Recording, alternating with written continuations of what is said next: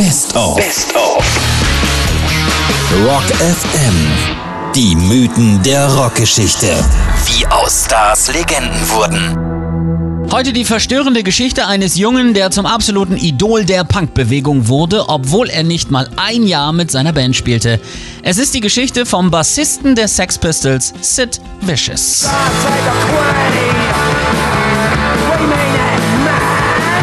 John Simon Ritchie war der größte Fan der Sex Pistols, verbrachte jede freie Minute im Sex, einem Laden, der der Designerin Vivian Westwood und Produzent Malcolm McLaren gehörte und in dem der britische Punk seine Wurzeln hatte. Hier erfand der schmächtige Junge angeblich den Tanzstil des Publikums bei Punkkonzerten, dem Pogo. Er kam aus einer Problemfamilie, lebte auf der Straße, besetzte mit seiner Band den Fort Johns Häuser, verprügelte eine Journalisten mit einer rostigen Kette, warf mit Flaschen ins Publikum und verletzte dabei ein Mädchen schwer. Kurz, er lebte Gewalt, Anarchie und Nihilismus. John Simon Ritchie war der Punk. Seinen Künstlernamen bekam er dann übrigens vom Hamster seines Kumpels Johnny Rotten. Als der ihm ins Bein biss, sagte er, Sid ist wirklich böse. Sid is vicious. Die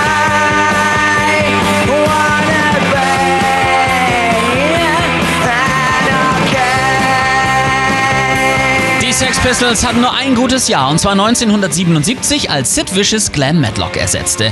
Nie war ein Bassist so wichtig für eine Band wie hier. Er nannte die Zuschauer einen Haufen Schwuletten oder kam mit nacktem Oberkörper auf die Bühne, in den er sich mit einer Rasierklinge Gib mir einen Schuss geritzt hatte. Die Meute liebte die Pistols und ihren verrückten Bassisten. Aber wer mit gerade mal 20 derartig auf der Kante surft, der fällt irgendwann vom Brett. Seine Nemesis hieß Nancy Spungin, ein Groupie, das sich seit sie 15 war prostituierte, um ihre Heroinsucht zu finanzieren. Sie hielt Sid eine Spritze unter die Nase und fragte, bist du ein Mann oder ein Junge? Damit war es um ihn geschehen. Er war dauerhigh, konnte nicht mal das erste Album der Band mit einspielen und die Sex Pistols trennten sich nicht mal ein Jahr nach seinem Einstieg. Ohne Sid waren sie einfach nicht komplett. Der Rest seines Lebens war Heroin und Gewalt. Drei Selbstmordversuche in weniger als einem Jahr und am 12. Oktober 1978 lag dann plötzlich die tote Nancy mit aufgeschlitztem Bauch neben ihm. Sid verhedderte sich in Falschaussagen und wurde ohne polizeiliche Ermittlung ins Gefängnis Rikers Island gesperrt. Produzent Malcolm McLaren heuerte eine ganze Schar Detektive an. Man fand heraus, dass ein Dutzend Dealer in dieser Nacht in Zimmer 100 des Chelsea Hotels waren. Sid kam frei und der Fall wurde eingestellt und bleibt bis heute ungelöst. Keiner weiß, ob der Todesbassist seine Freundin und Seelenverwandte im Drogenrausch ermordet hatte, denn die Tatwaffe war ein Messer, das er ihr geschenkt hatte. Der Mann, der als Inbegriff des Punk galt, zerbrach an dieser Geschichte endgültig.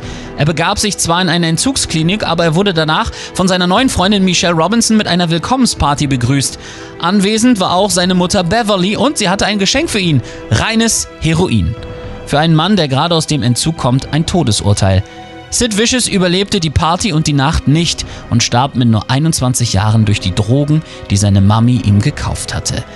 Ein Idol war tot und sein Manager Malcolm McLaren hatte es mal auf den Punkt gebracht.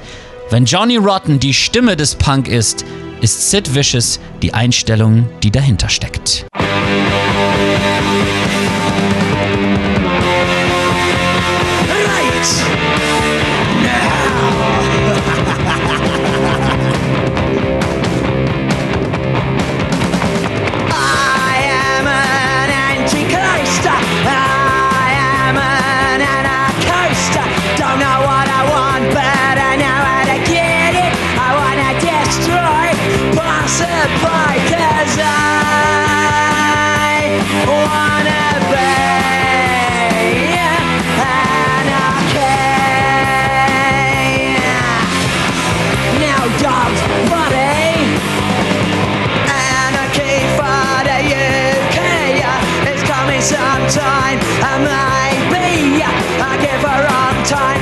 traffic.